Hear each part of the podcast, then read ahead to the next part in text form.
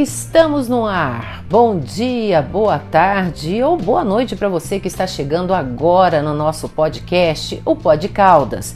Por aqui você fica antenado com tudo de uma forma bem diferente de enxergar as coisas. Por aqui você se atualiza com os assuntos mais relevantes e sempre ouvindo vários lados e de uma forma mais aprofundada.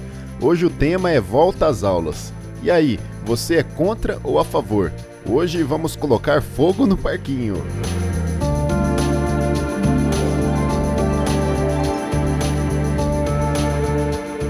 Gente, para quem não me conhece, eu sou Tatiele Carvalho, atleta olímpica, sou super amiga da Lude, estou amando esse projeto Pod Caldas e parabéns Lude pela iniciativa, estou muito feliz por você, parabéns. O tema divide opiniões e por aqui especialistas vão expor suas opiniões e também trazer à tona outros assuntos que vêm junto com o tema principal, que é volta às aulas. Um ano de pandemia no Brasil e desde que o vírus chegou por aqui, tudo mudou completamente. Nossa rotina, nossos hábitos, tudo parece que virou de cabeça para baixo.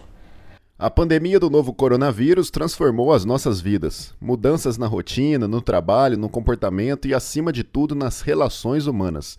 Nunca se falou tanto em convivência e, ao mesmo tempo, em distanciamento social. Agora imagina toda essa mudança na vida das crianças, dos jovens e adolescentes que seguiam uma rotina que teve que ser modificada e, ao mesmo tempo, privada. Sou mãe e sou favorável à volta às aulas. Tenho três filhos, uma no ensino médio e dois no ensino fundamental. Esse assunto é bem complexo e polêmico. Por quê? Na grande maioria dos países do mundo, as aulas já retornaram. Inúmeras pesquisas científicas indicam que o índice de contaminação por coronavírus nas escolas é muito baixo. As aulas já retornaram em grandes cidades do Brasil, como São Paulo, Campinas, Rio de Janeiro. Temos atualmente o comércio, a indústria e diversas outras atividades abertas e trabalhando com as devidas medidas de proteção, não fazendo sentido somente a escola estar fechada. Eu sei que não são todas, Porém, as crianças estão nas praças, no shopping, na rua brincando com os amigos, na praia, outras ficando com os avós, vizinhos, tios, para os pais irem trabalhar. Com isso, vemos que é necessário retomarmos a nossa vida cotidiana, porém cumprindo as regras. As crianças, elas estão no limite, sendo que nem todas têm acesso à internet, computadores, notebook. Muitas faziam da escola ali a sua casa, onde a sua alimentação principal ah, era dentro da escola. Precisamos pensar nisso também. No mais, estão com saudade dos amigos, de estar no ambiente da escola, da professora e dentro de uma sala de aula. Elas estão ansiosas, estressadas, irritadas. Eu estive no pediatra uns 15 dias atrás, o índice de obesidade subiu muito. Crianças de 5, 6 anos tomando remédio faixa preta. Eu, como mãe, a minha dificuldade, por exemplo, eu tenho dois pequenos como estar com os dois ao mesmo tempo em ambientes diferentes. A minha menor está na fase de alfabetização, que é importantíssimo estar presente junto à professora. Não faz mais sentido a escola estar fechada, como essas crianças doentes. Sou favorável, porém cumprindo todas as regras. Bom, meu nome é Tânia Luiza Salve Schroeder, eu sou advogada e mãe da Luísa, de 5 anos de idade. É, a minha experiência com a pandemia né, e a questão da, das aulas é, iniciou já realmente há um ano, né, quando foi decretada a suspensão das aulas, em virtude da, da situação de Covid-19 que estava chegando no nosso convívio, né? E desde aquele primeiro momento, a princípio, né, eu interpretei que a suspensão das aulas seria a melhor medida, porque até então a gente ouvia dizer que as crianças eram maiores vetores e transmissores e colocariam em risco, né, a, não só a, a própria existência deles, mas dos familiares ao seu entorno. É, passado esse um ano, com o avanço das, dos estudos, dos científicos, inclusive, a respeito do tema, foi constatado que as crianças, na realidade, elas não são os vetores indicados como diziam né, as primeiras notícias vindas da pandemia, e isso foi me colocando a pontuação de que a, a permanência das aulas em sistema remoto não se justificavam mais. E junto né, com a escola onde ela estuda, nós começamos a nos empenhar né, para tentar buscar essa, o retorno dessas aulas presenciais, para que não permanecêssemos apenas no sistema remoto. E já nesse período todo eu venho participando ativamente né, dessas tentativas de retomada dessas aulas presenciais pelo sistema híbrido. E a gente tem encontrado barreiras quase que intransponíveis a princípio, né? Uh, haja vista que não houve um comprometimento do poder público para adequação das suas escolas é, públicas né, para esse retorno seguro, não houve adaptação necessária para que as, os alunos pudessem retornar né, em segurança para todas as escolas. Em contrapartida, as escolas particulares adotaram as medidas necessárias e já se encontram né, em condições de recebimento dos seus alunos para as aulas presenciais, para quem deseja o retorno das aulas presenciais. E isso tem gerado uma situação de embate, né, uma polarização, assim como tudo que dentro do no nosso Brasil ocorre atualmente. Né, tudo no nosso país hoje volta é, um, uma briga né, de dois polos que parece que não conseguem enxergar que o, o destino deveria ser, ser, apenas um. Né? A nossa briga hoje, na realidade, é ainda né, a tentativa desse retorno é, presencial, para que quem deseja que seu filho frequente a escola tenha a liberdade de encaminhá-lo, e quem deseja permanecer no, no, sistema remoto também tenha a liberdade de fazê-lo, sem impedir né, que o, o, a vontade da outra, do outro polo seja observada, até porque não é a motivação né, para que quem, quem deseja o retorno da aula presencial o fato de não suportar mais seus filhos dentro de casa, mas na realidade de não suportar vê-los é, desenvolvendo transtornos, é, desenvolvendo problemas mentais, psíquicos, de socialização e fora a todo o risco que existe né, para muitas, muitas crianças fora da escola. Né? É, a gente, na realidade, observa isso como um panorama geral, que quem tem realmente condições de permanecer com seus filhos em aula remota e, isso, e o sistema esteja funcionando bem, nada mais justo que permaneça fazendo, caso entenda que assim está protegendo os seus.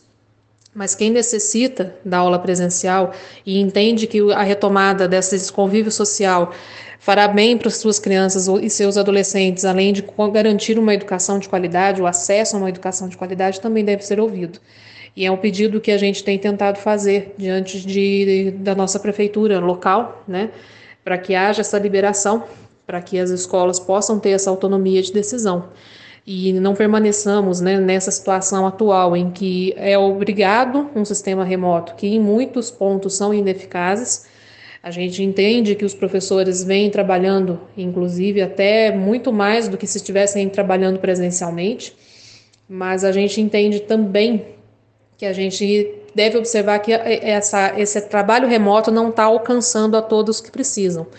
E falo isso por experiência própria, porque minha filha, aos 5 anos de idade, ela está tentando ser alfabetizada pelo sistema remoto e isso está se mostrando praticamente inviável. Afinal de contas, ela tem acesso ao computador, tem acesso à internet, mas ela não tem maturidade para conseguir acompanhar esse tipo de sistema. E ela está sendo prejudicada naquilo que seria direito dela, né, de ter direito à educação, de estar sendo corretamente alfabetizada por um profissional que tenha capacitação para isso. A professora dela tem capacidade para isso, mas ela não tem condições de fazê-lo à distância. Até porque ela acaba a depender de mim, né, para que esse, essa alfabetização ocorra, que sou uma pessoa que não tem informação para esse sentido.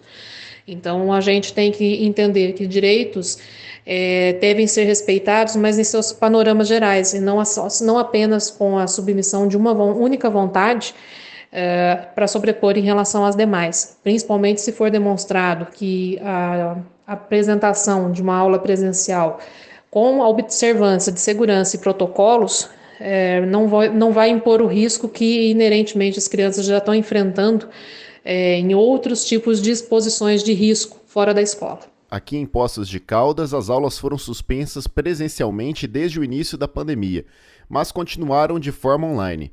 A falta de capacitação para os professores no ensino à distância foi um dos maiores desafios. A pandemia do coronavírus alterou drasticamente a rotina das escolas. Há mais de um mês, instituições de ensino público e privadas suspenderam as aulas. Desde então, atividades escolares continuam acontecendo, mas no ambiente virtual, o que tem gerado uma dinâmica de trabalho que a maioria dos professores não estava familiarizada, ocasionando uma série de desafios para os docentes. A falta de capacitação para o ensino à distância e o aumento da jornada de trabalho são alguns desses desafios, como explica Valdir Teixeira, professor de matemática da rede estadual de ensino do Ceará. Essa jornada, ela se mistura. Nós não conseguimos definir quando estamos trabalhando ou quando estamos resolvendo as nossas eh, nossos interesses pessoais. Também temos eh, essa dificuldade de organizar esses trabalhos, né, sendo que nós nunca tivemos uma formação direcionada ao ensino à distância. Então tudo é, no, tudo é na base do improviso, da boa vontade, tentando fazer o máximo possível para ajudar os alunos. A preocupação com a pandemia, aliada às dificuldades no trabalho, tem gerado, inclusive, problemas de saúde para os profissionais da educação. A gente, infelizmente, está num momento em que as pessoas estão tendo muitos temores, medo da doença, estão desenvolvendo mais ansiedade, desenvolvendo pânico, medo até mesmo da morte.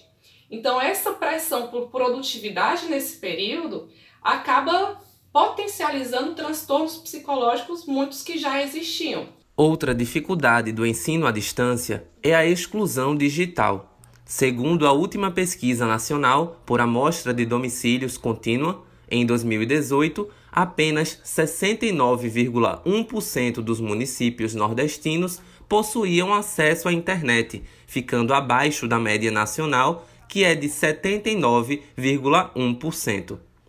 Esse número é ainda mais baixo na zona rural, onde menos da metade dos domicílios nordestinos estão conectados. Em Pernambuco, a situação não é diferente.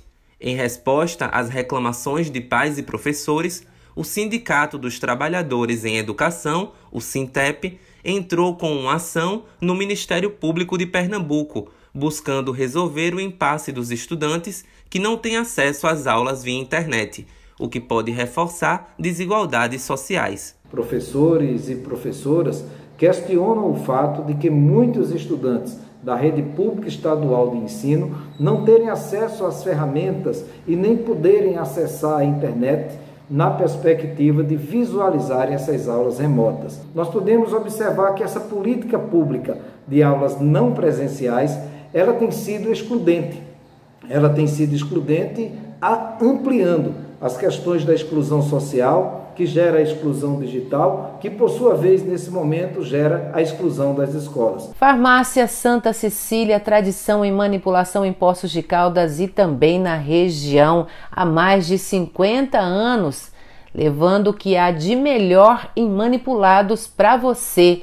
A farmácia Santa Cecília fica bem no centro de Poços de Caldas, na rua Assis Figueiredo, 887. O telefone para você tirar qualquer dúvida ou fazer a sua encomenda do seu manipulado é o 3722 1732. Exclusão digital e professores doentes em função do acúmulo de atividades também se agravaram durante a pandemia. Questão da educação na pandemia é, o problema são os suportes, as plataformas desenvolvidas que não estão comportando o número de acessos professores, alunos, pais também que tem que fazer a mediação entre o conteúdo que a educação exige, o currículo escolar para ensinar para os filhos. A plataforma não, não aguenta a quantidade de acessos, são milhares, milhares de pessoas acessando e a plataforma não dá conta. Bateu aquela fominha? Disney Lanches, Praça Dom Pedro II, a Praça dos Macacos.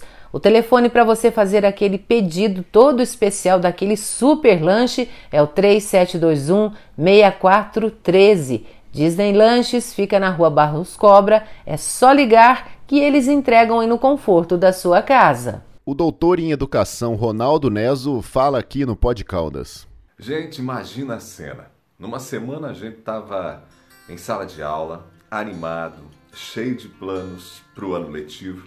E aí na semana seguinte, as aulas presenciais estavam suspensas. E nos pegamos tendo que reinventar o sistema de ensino. Este é o resumo do que eu experimentei em meados de março. Fazia poucas semanas que a gente tinha começado as aulas na faculdade e a gente estava animado. Algumas mudanças que a gente propôs na semana pedagógica, elas estavam sendo implementadas, as matrículas tinham encerrado há poucos dias, a sala do primeiro semestre da faculdade de jornalismo, de publicidade e propaganda estava lotada, cheia de alunos. O clima era extremamente positivo. Mas tudo mudou quase que num piscar de olhos. Tá, não, não foi num piscar de olhos, né, gente? Não foi assim tão rápido, mas foi rápido o suficiente para não dar tempo de processar mentalmente as mudanças.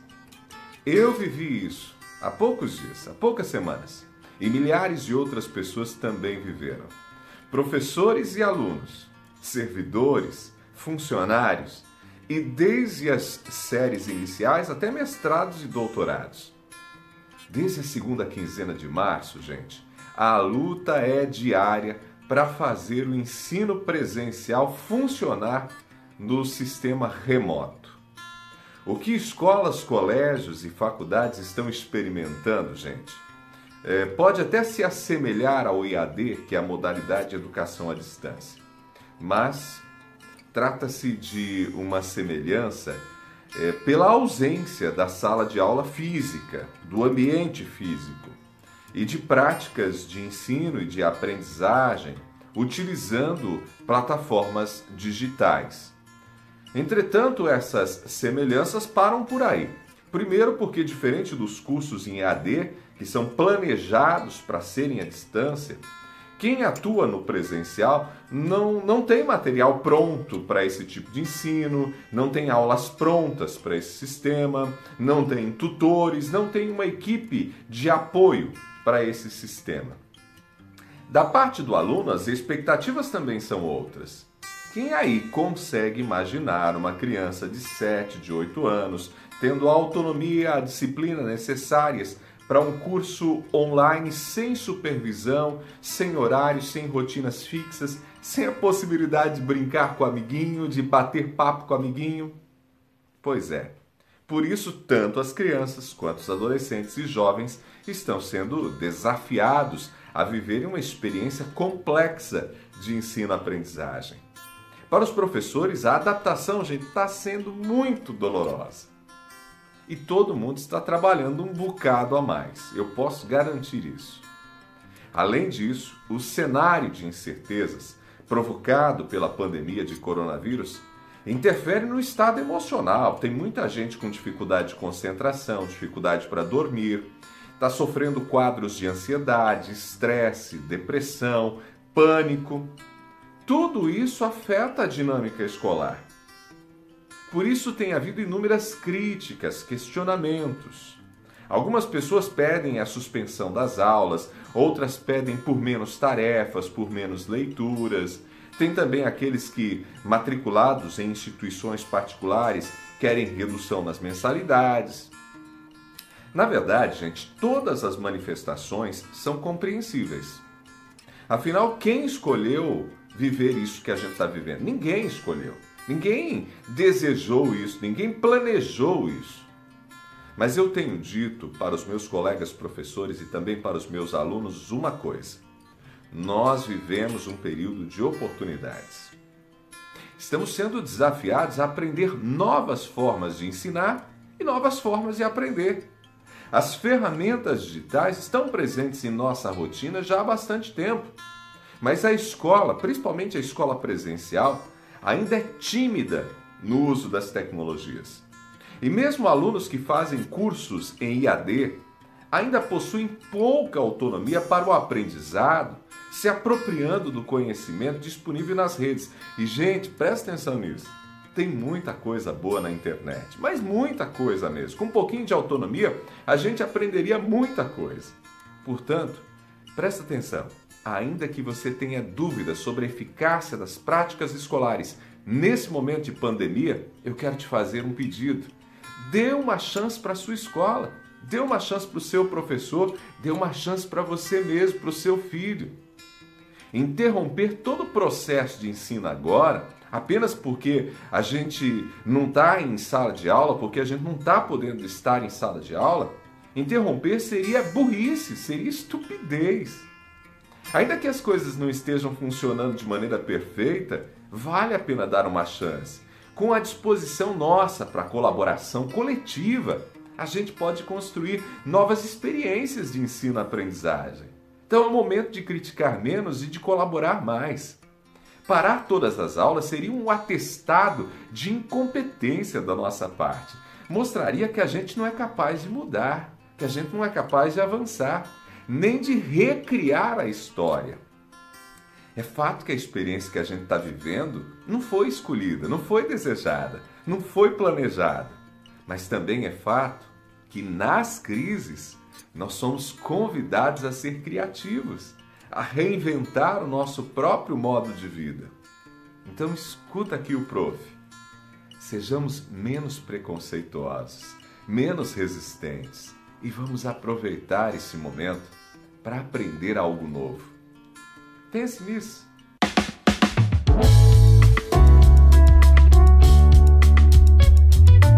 Renan, foi lá na cantina da Lenice, da do professor Alexandre. Espetacular comida, hein, Lud? Sensacional. A gente almoçou lá, uma mesa bem farta, com várias opções, sobremesa, suco. Olha, deu para ficar satisfeito e ficar com gostinho de quero mais, viu? É, o Renan fez um pratão, viu, gente? Fiquei até com vergonha. Se você quer conhecer a cantina da Lenice, é, eles entregam em domicílio para você a Marmitex. É só ligar no 3714 4086 e também tem o WhatsApp que é o 991 44 3840. E a cantina da Lenice fica localizada lá no Country Club, na rua João de Paroles, número 517. Neste período de pandemia, muitas crianças estão tendo dificuldades de aprendizagem. As crianças não estão preparadas com o ensino à distância. Quem fala aqui no podcast é Amanda Nunes.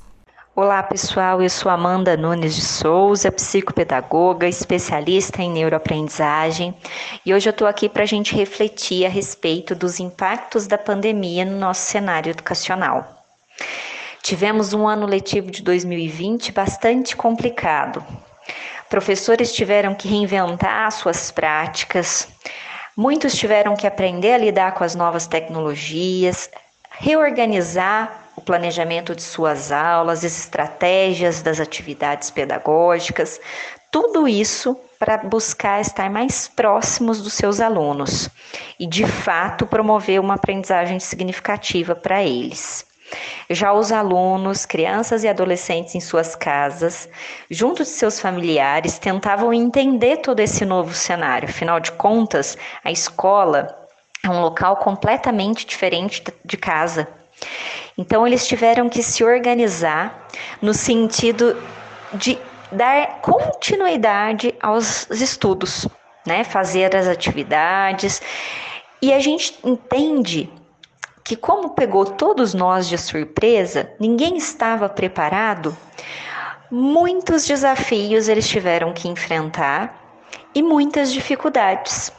E a consequência disso, sem dúvida, é um prejuízo no que diz respeito ao processo de aprendizagem das nossas crianças e adolescentes.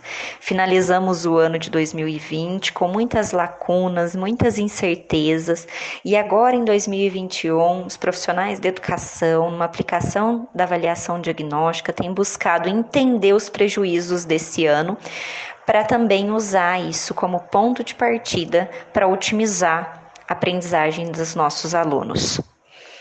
Ainda não sabemos se vamos seguir no modelo remoto, no modelo híbrido, não temos segurança para dizer que estar na escola é a melhor escolha neste momento. Temos muitas incertezas com relação a isso. E se vamos continuar no ensino remoto, é preciso que agora, com consciência, com um preparo que temos para entender como se dá o, o processo de ensino-aprendizagem dessa forma, busquemos então otimizar numa parceria escola, família, aluno, instituição especializada, todos os agentes que promovem essa educação, para que de fato a gente consiga sanar todos os prejuízos e alavancar a aprendizagem de todos os alunos. Sabemos que, em especial, a rede pública de ensino, em que muitos dessas, muitas dessas crianças e adolescentes não tiveram acesso às tecnologias, à internet, isso também se colocou como um fator prejudicial sejam vistos nesse momento, que os professores também tenham um suporte para estarem cada vez mais próximos desses alunos e que a gente também consiga amparar essas famílias para conduzir de forma assertiva esse processo de aprendizagem das crianças em casa.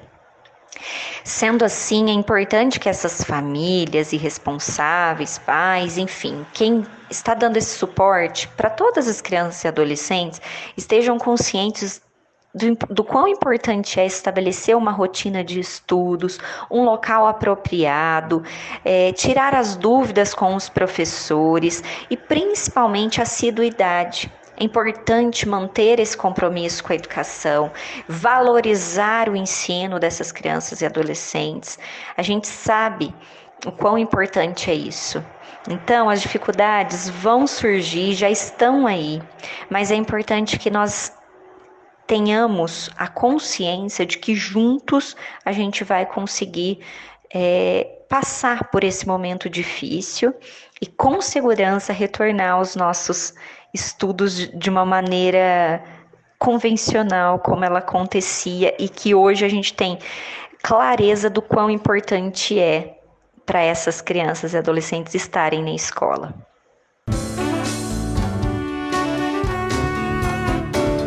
E apoiando a gente aqui no nosso podcast, o Pod Caldas, o Dr. José Walter Pereira Neto, médico, dermatologia, estética e cosmiatria. Ele atende aqui em Poços de Caldas. Você pode marcar uma avaliação sem compromisso 35 41 41 6462.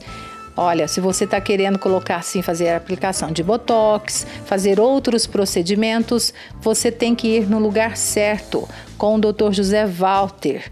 Ele, olha, é uma simpatia, é um rapaz novo, mas entende muito do assunto.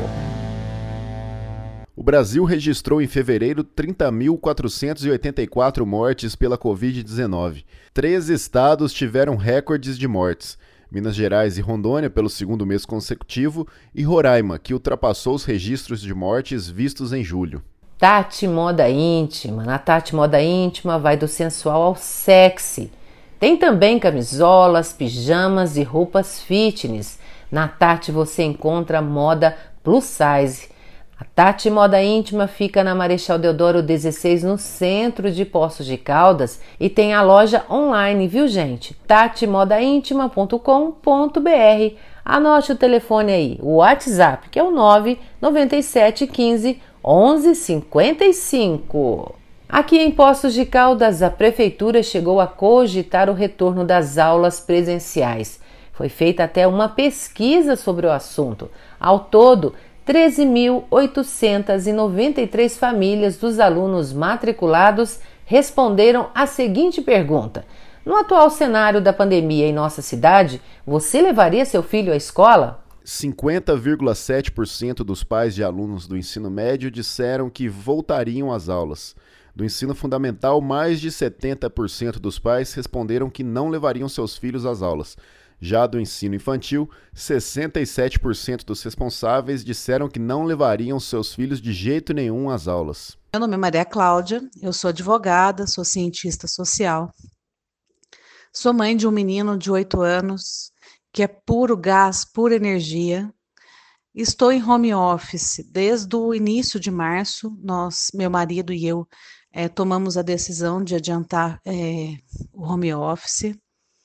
E eu venho lendo sobre o Covid desde o fim de dezembro de 2019. Por curiosidade, eu gostaria de compreender naquele momento o que estava acontecendo em alguns países do mundo. É, gostaria de entender é, como que seria o avanço, é, se seria mesmo uma pandemia. Então, eu comecei a ler artigos científicos mesmo, que me eram encaminhados por colegas que moram fora do país. Então, é, o que eu posso é, dizer é que essa sou eu, esse é o meu contexto, né? É, o, a Covid, quando chegou ao Brasil, nós já estávamos isolados, por precaução, nós já estávamos em casa. É, eu estava muito assustada com os resultados dos países é, europeus, já estava, a gente já tinha números assustadores. Naquele momento, eu já podia é, entender que esse vírus ele precisava ser observado nesses países, porque nós brasileiros teríamos os mesmos caminhos, né? Quando fechou, aquela primeira, aquela primeiro lockdown, né, distanciamento social é, ampliado que nós tivemos, ele foi muito importante para que houvesse uma preparação do sistema de saúde. Não dá para negar a importância daquele primeiro distanciamento social, né? Inclusive nós temos uma curva é, bem lá no comecinho da, das projeções do avanço do Covid, é, que mostra o tanto que, a, que ele funcionou no Brasil. Né? É o que alguns cientistas chamam de curva do quase, né? que é um quase estancamos a doença, porque naquele período acreditávamos que isso seria possível. Hoje, um ano depois, o que nós temos? Nós já temos uma variante, né, é, circulando pelo Brasil, com maior transmissibilidade, e ela vem se avizinhando, né? Ela começou em Manaus, ela foi chegando. Temos cidades do interior é, paulista que já tem o, a variante, e temos cidade muito próxima de nós que está sofrendo com a transmissibilidade, né? Que já está com a capacidade de seus leitos acima do, do possível, que já está sem respirador e está vivenciando essa questão de volta ou não das aulas. Em nossa cidade, há um mês mais ou menos, existe um movimento muito forte é, favorável ao, à volta presencial, ainda que no regime híbrido. Bom, qual que é a minha posição nesse momento? Em, em, observação a todos os gráficos que nos são apresentados, é possível notar que nós estamos no começo da pior fase do Covid no país. Estamos batendo recordes de mortes, recordes de UTIs, e isso é muito assustador. Neste momento, em observação a tudo o que já aconteceu no mundo em meses anteriores, que já aconteceu em regiões do país em meses anteriores, o que se tem é uma projeção para, para as nossas regiões aqui do Sudeste de um colapso mesmo no sistema de saúde.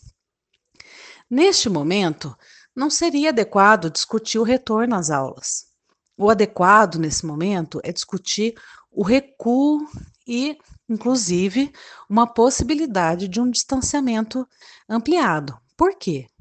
Um distanciamento ampliado ele vai permitir que os hospitais se preparem por, para os próximos 20 e 30 dias.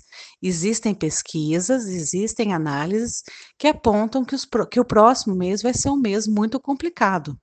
É claro que eu não estou sendo é, apocalíptica.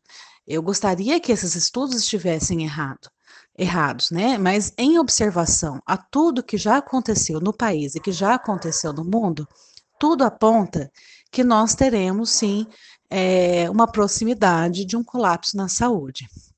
Nós defendemos, é, precisamos defender a educação, precisamos defender as nossas crianças, mas nós precisamos defender vidas. E neste momento, defender vida é fundamental. Bom, em relação precisamente à educação, existem vários pontos que devem ser analisados com um pouco mais de cautela. Né? Quem são essas famílias? Nós temos aqui em Poços famílias de todos os jeitos que estão passando pela pandemia com crianças em casa. Então, existem a família cujos pais nunca pararam de trabalhar e as crianças estão em, em aula online. Existem as famílias que estão todas em casa e as crianças em aula online. Existem as famílias que estão desempregadas e as crianças sem aula, dependendo de apostila ou impressos servidos pelas escolas. Então, existem vários tipos de famílias que devem ser observadas. Existem, inclusive, as famílias que perderam toda a sua renda e as crianças estão sem as merendas escolares, que são uma fonte de alimentação muito importante para elas. Como que isso está sendo resolvido? Né? A prefeitura está é, entregando a cesta básica para essas famílias, distribuindo, tentando minimamente é, cobrir uma falta que exista ali naquela casa. Então, essas são as questões que a gente tem que observar. Em relação às escolas, nós temos as escolas públicas e as privadas. As privadas já, já nos mostram pelas redes sociais o tempo todo que existe um certo preparo em relação aos protocolos sanitários para receber os alunos.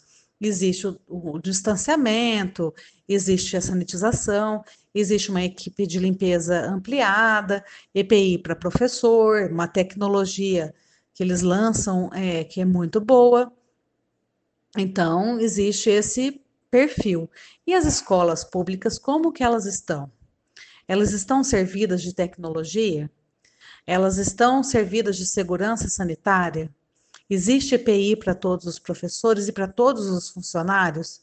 Como é que é que vai funcionar a equipe de limpeza? Ela está ampliada? Então, a escola pública ela precisa de um plano ainda maior, que é porque, ainda que exista algum decreto que minimize as burocracias de compras e contratações, ainda existe uma burocracia. Então, para as escolas públicas, ainda é necessário um outro plano. Nesse sentido, não cabe aqui discutir volta só às particulares, então. Não é momento de voltar às escolas particulares também não é momento de mostrar escancaradamente um, um problema social e econômico secular do nosso país que é ampliar essa desigualdade mesmo. Os particulares, então, vão ter chance de ter uma aula presencial, ainda que híbrida, e as públicas esperam mais um pouco, né? É ampliar uma segregação, é ampliar uma disputa que não deveria estar acontecendo e é mostrar para a sociedade que existe sim uma diferença no trato para com as classes sociais, né? Uma outra questão é a segurança a segurança das crianças, né? Que existem estudos que provam que os sintomas delas sejam mais leves, embora a variante já aponte que essa, é, essa, essa possibilidade de contágio e de sintomas tenha aumentado. É, mas e os funcionários, né? É, como, vai, como será a segurança dos funcionários? Eles serão vacinados? Eles estarão seguros como? O que, que garante essa questão, né? O, a questão da segurança da, das crianças, elas me chamam muita atenção, porque embora as crianças é, passem, em sua maioria assintomática, elas são como um caminhãozinho de vírus, né? Elas carregam vírus para cima e para baixo. Não estão dizendo que elas vão contaminar os professores, isso é uma, uma, uma, coisa que soltaram na internet, que é um grande absurdo. Mas elas podem carregar o vírus para cima e para baixo, transferi-los para os coleguinhas e levar para dentro de casa.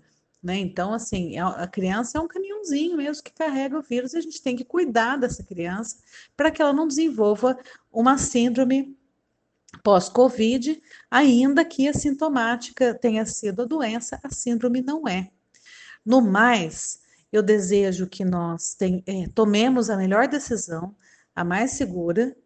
Desejo que a gente continue defendendo vidas, defenda a educação, principalmente é, defender investimento e recursos na educação e defender o SUS, porque se não fosse o SUS nessa pandemia, o estrago seria muito maior. Viva a educação, viva a ciência. Se a pesquisa fosse mais favorável, as aulas aconteceriam de forma híbrida. Mas após este resultado, a Secretaria Municipal de Educação recuou da decisão.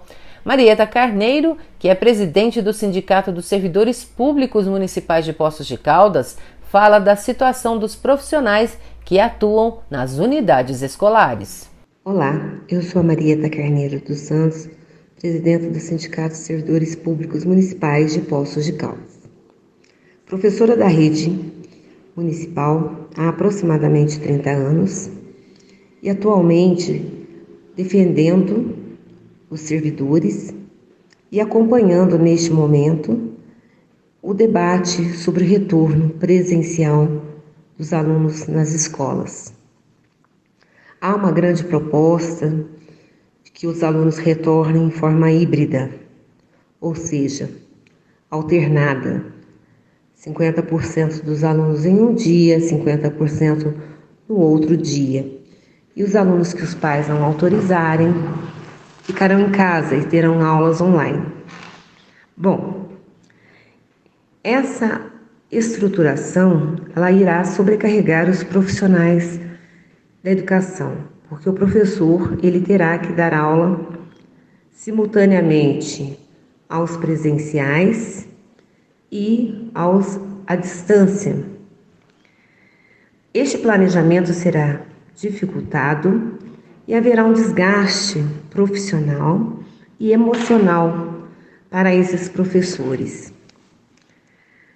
É questionável essa presença dos alunos pela questão de segurança. Mesmo com todos os protocolos, nós ainda teremos o risco de contaminação, porque afinal de contas, as crianças passarão de 4 até 10 horas dentro das unidades escolares.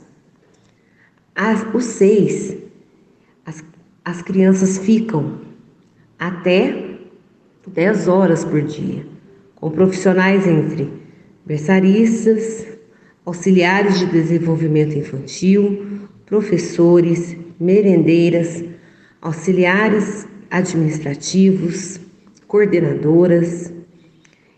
Todos esses profissionais entram em contato direto com as crianças e essas com as suas famílias. O momento de pandemia não é um momento de presença de crianças em escolas. Em Poços de Caldas, aproximadamente 3 mil servidores das escolas públicas municipais estarão expostos ao vírus da Covid-19.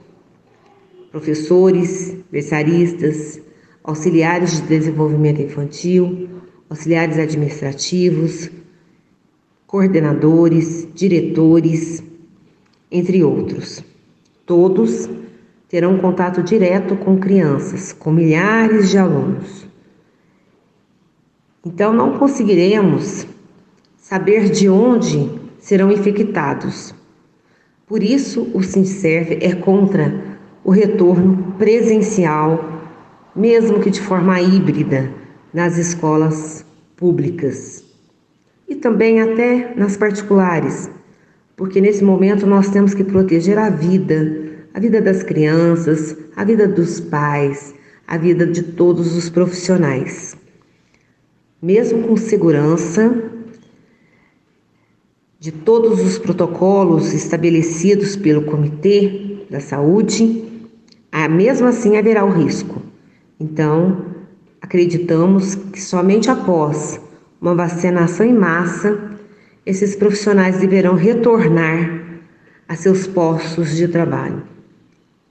Enquanto isso, as crianças deverão ficar em casa, no aconchego dos seus lares, junto com seus pais, protetores, para que a saúde seja preservada, a vida seja preservada.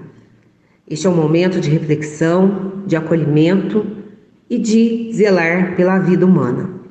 Entendemos a angústia da falta de, da escola a escola é essencial, é essencial para a vida, é essencial para o crescimento de uma nação, é essencial para a existência humana. O princípio de uma sociedade vem da educação. Entendemos a angústia, mas é hora de refletir. A escola voltará, mas precisamos voltar para a escola.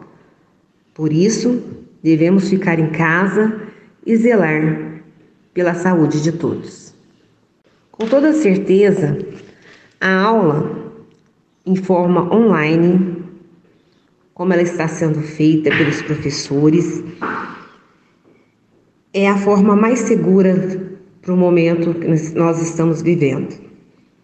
A distância mais perto, mas com segurança, com dificuldades, com obstáculos, mas com superações.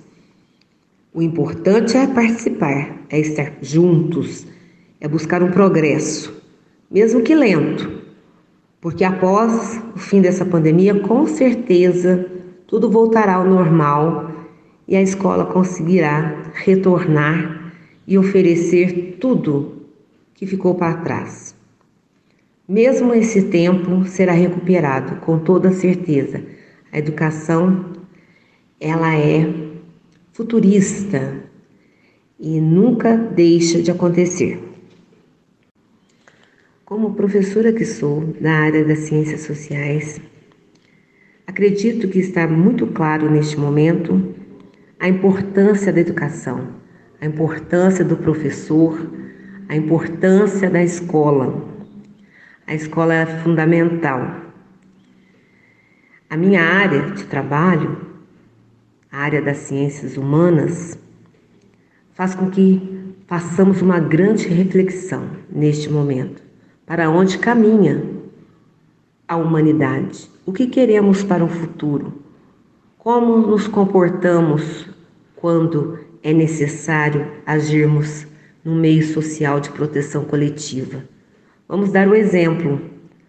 Este é o momento e mostrar que a educação é importante, mas a proteção também.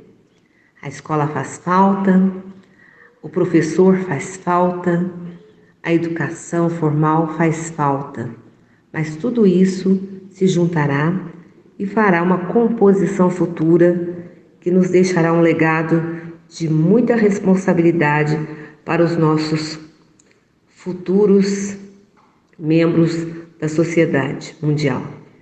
Só assim seremos capazes de ter um mundo melhor, aprendendo diante das dificuldades enfrentadas nesta pandemia dos últimos 100 anos, uma situação que nós nunca tínhamos vivenciado e tivemos que aprender.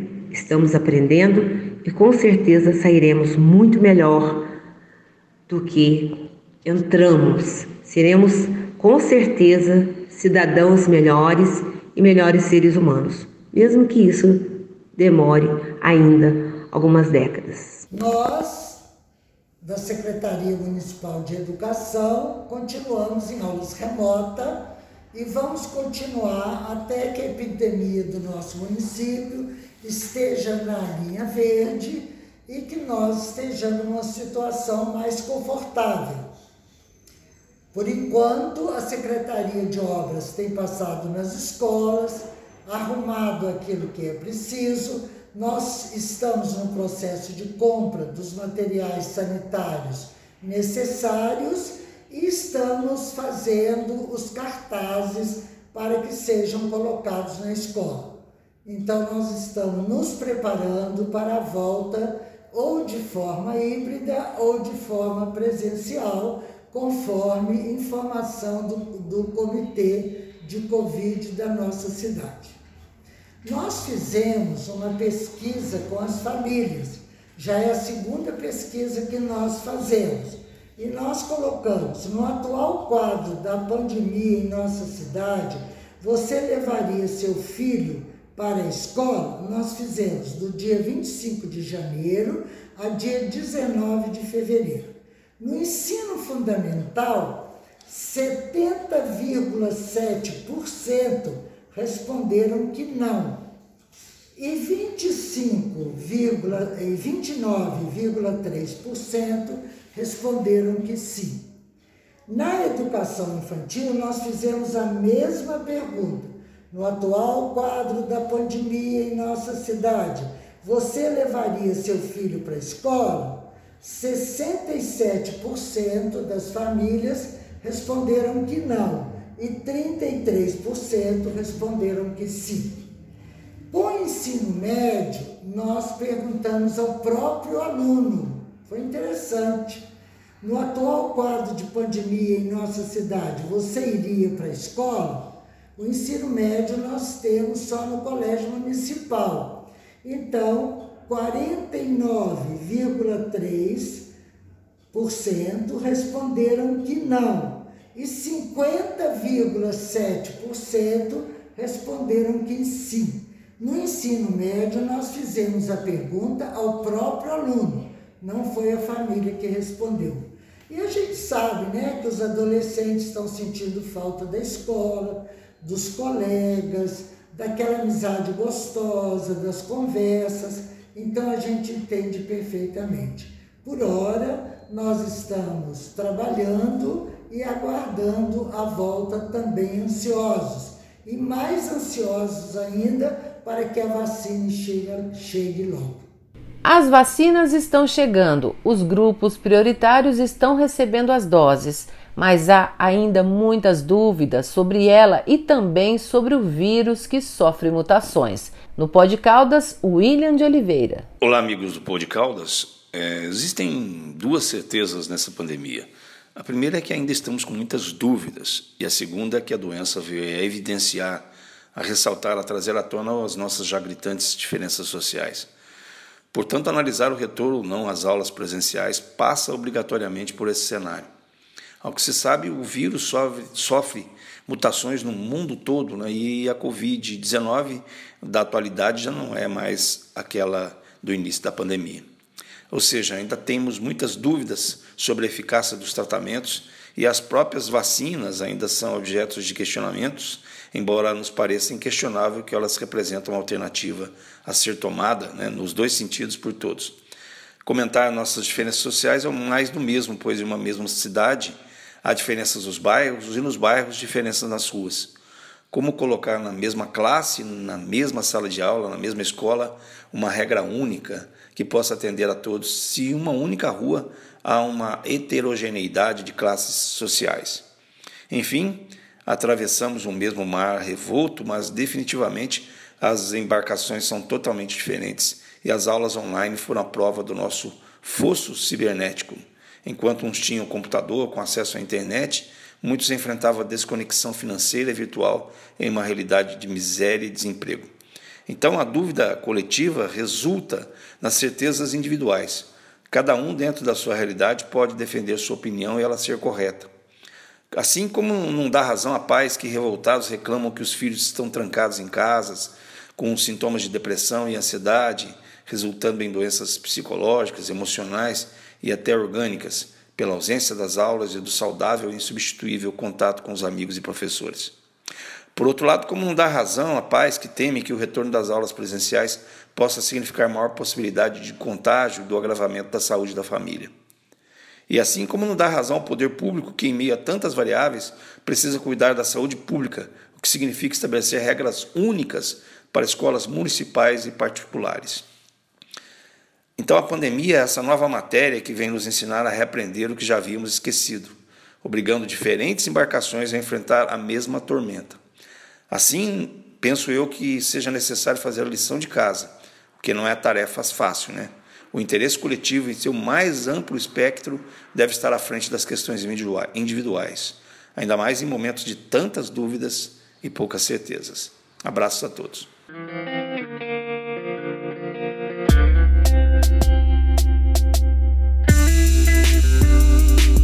E agora vamos ao Momento Saúde com o nosso apoiador CMO, o Centro Médico Oncológico, na Avenida Benedito Ottoni, no Jardim dos Estados. Momento Saúde. Oferecimento CMO, Centro Médico Oncológico, Avenida Dr. Davi Benedito Ottoni, 640, Jardim dos Estados. A pandemia acentuou a diferença entre aqueles que tinham mais dificuldades em aprender com esse novo cenário, deste novo mundo, muitas famílias estão tendo dificuldades de enfrentar os desafios escolares. Para mim não está sendo fácil não, vou falar a verdade para vocês. Mesmo eu tendo acesso à internet, mesmo eu tendo acesso aos livros, não é a mesma coisa que você está numa aula presencial, onde você está lá, onde o professor te ensina, te explica, tira suas dúvidas. E mesmo que você procure na internet, Muita coisa você não acha na internet, muita coisa você não acha nos livros e a gente tem que aprender. Nós do terceiro ano é, vamos ser o mais prejudicado nessa história, né? Porque a gente vai sair sem base para uma faculdade e a gente não tem o que fazer, né? O jeito é estudar a si mesmo, porque essa pandemia agora veio prejudicando todo mundo. Os professores também tiveram que se reinventar para continuar dando as suas aulas. As adaptações foram e continuam sendo muitas. Alguns professores têm encontrado sim algumas dificuldades, porque é uma realidade nova para todos nós, né? Não é uma realidade que a gente estava acostumado. Então, mas dentro do possível a gente tem tentado minimizar isso. Mas realmente não é algo tão simples assim, principalmente para aquelas pessoas que não tinham essa vivência, né, essa intimidade que, que muitos têm com o computador, com o celular.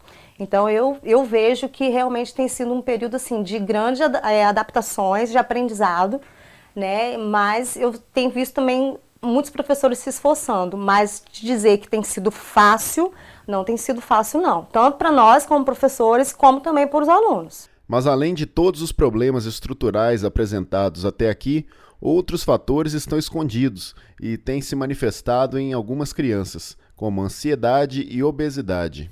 É, eu tenho três filhos, né? E os três estão com ansiedade e obesidade, sendo que a minha adolescente mais velha, com o início da pandemia, né, sem poder sair de casa, sem ter a rotina de academias com os colegas, aula à tarde, educação física na escola presencial, foi ficando ansiosa, ansiosa, ansiosa, pelo qual teve transtorno de ansiedade e crise do pânico. Ela está fazendo tratamento com psiquiatra, tomando remédio para ansiedade e qual a crise do pânico já retirou os remédios.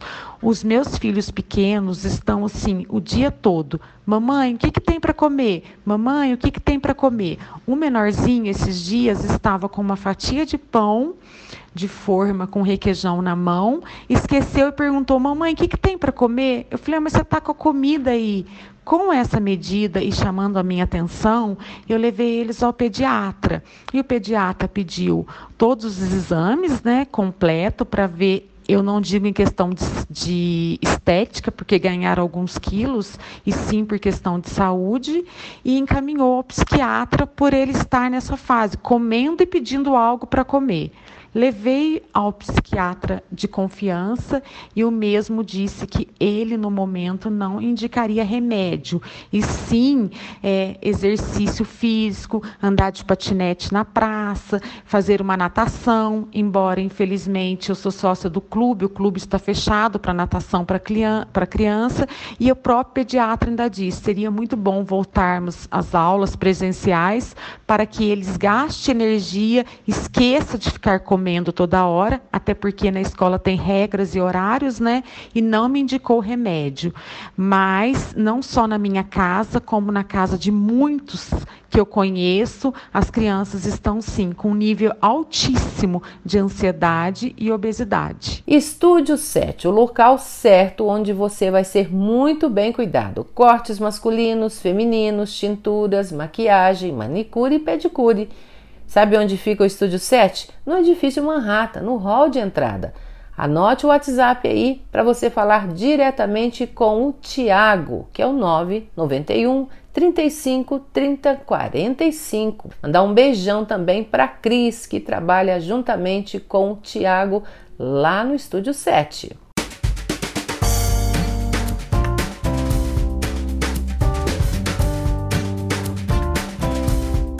Olha, não deixe de aproveitar as promoções da semana no Super Vale Supermercado. O pão de queijo mais saboroso da cidade é um precinho super especial. O folheto está recheado de promoções. Leite integral Bonolate, R$ 2,69 a unidade. Café Evoluto, R$ 6,49 o pacote. Requeijão cremoso Rec Minas, apenas R$ 2,98. E aquele pão de forma integral, R$ 6,99 o pacote.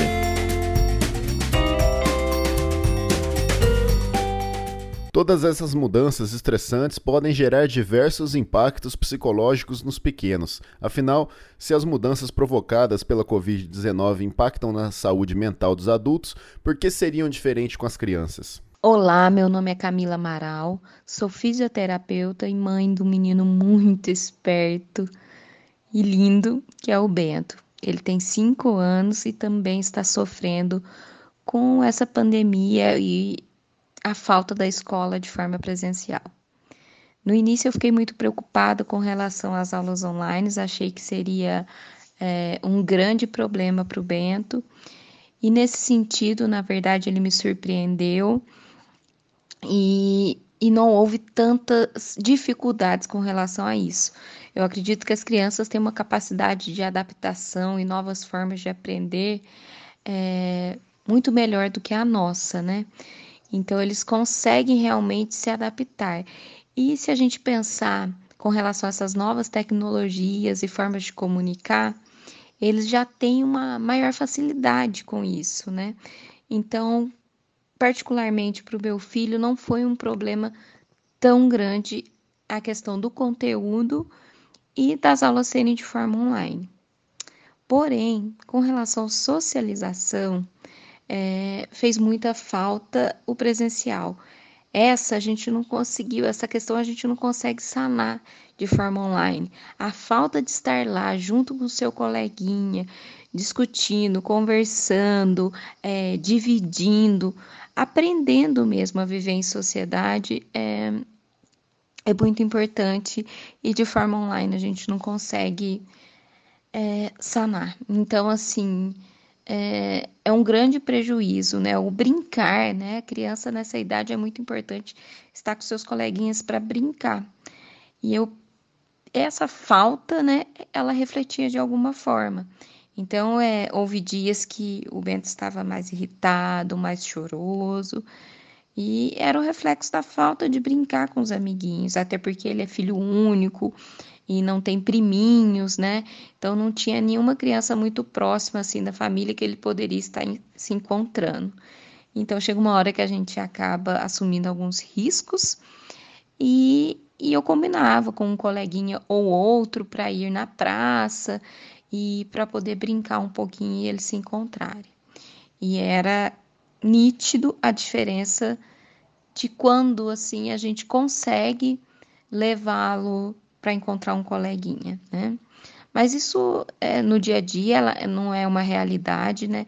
É muitíssimo esporádico, então é raríssimo quando a gente conseguia é, e consegue levá-lo para encontrar um amigo, né? Cada um tem suas rotinas, então não é tão fácil a gente conseguir. Mas a gente se esforça para isso porque a gente tem que pensar também na, na saúde mental dessas crianças nesse momento, né?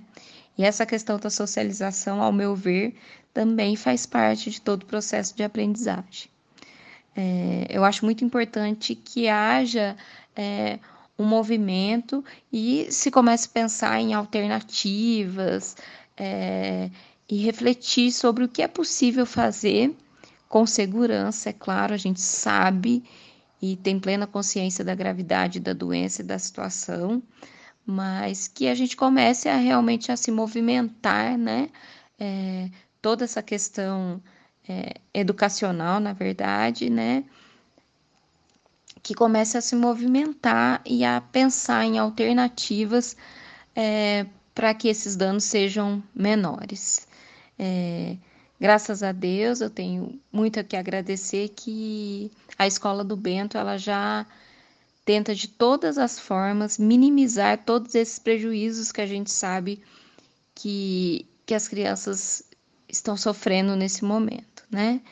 É, Sabemos que o cenário é totalmente atípico e por isso a gente tem que ter cautela, é, se prevenir, mas é importante que haja, sim, é, a, a conversa, a discussão, a reflexão e o movimento para se pensar em alternativas que não aumentem tanto esse problema para todos os estudantes e, e, e também pensando na questão das desigualdades sociais que a gente já sabe que existe é, na nossa sociedade, que isso não fique cada vez maior, né?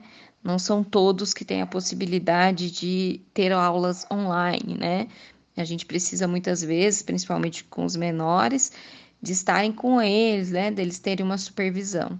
Então, tudo isso é muito complicado, é uma questão que envolve várias esferas e por isso que ela é preciso ser pensada. Afinal de contas, já faz um ano e nós estamos vivendo essa situação, então nós temos que começar a, a, a pensar em minimizar prejuízos, né? É, realmente eu só tenho que agradecer a Deus e, e a escola por todo o apoio que ela nos dá nesse momento. É, e meu telefone para atendimentos de fisioterapia é 98818 7926. Muito obrigada, né?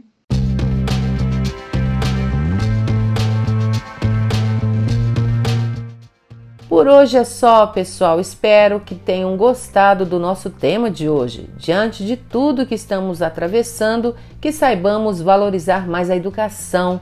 Ela precisa ser mais estruturada e que os nossos educadores sejam mais valorizados pelos políticos, pelas famílias e principalmente pela sociedade de um modo geral. A ideia é essa mesmo, trazer o tema para reflexão sobre tudo o que está acontecendo na nossa volta sem sequer podermos mudar.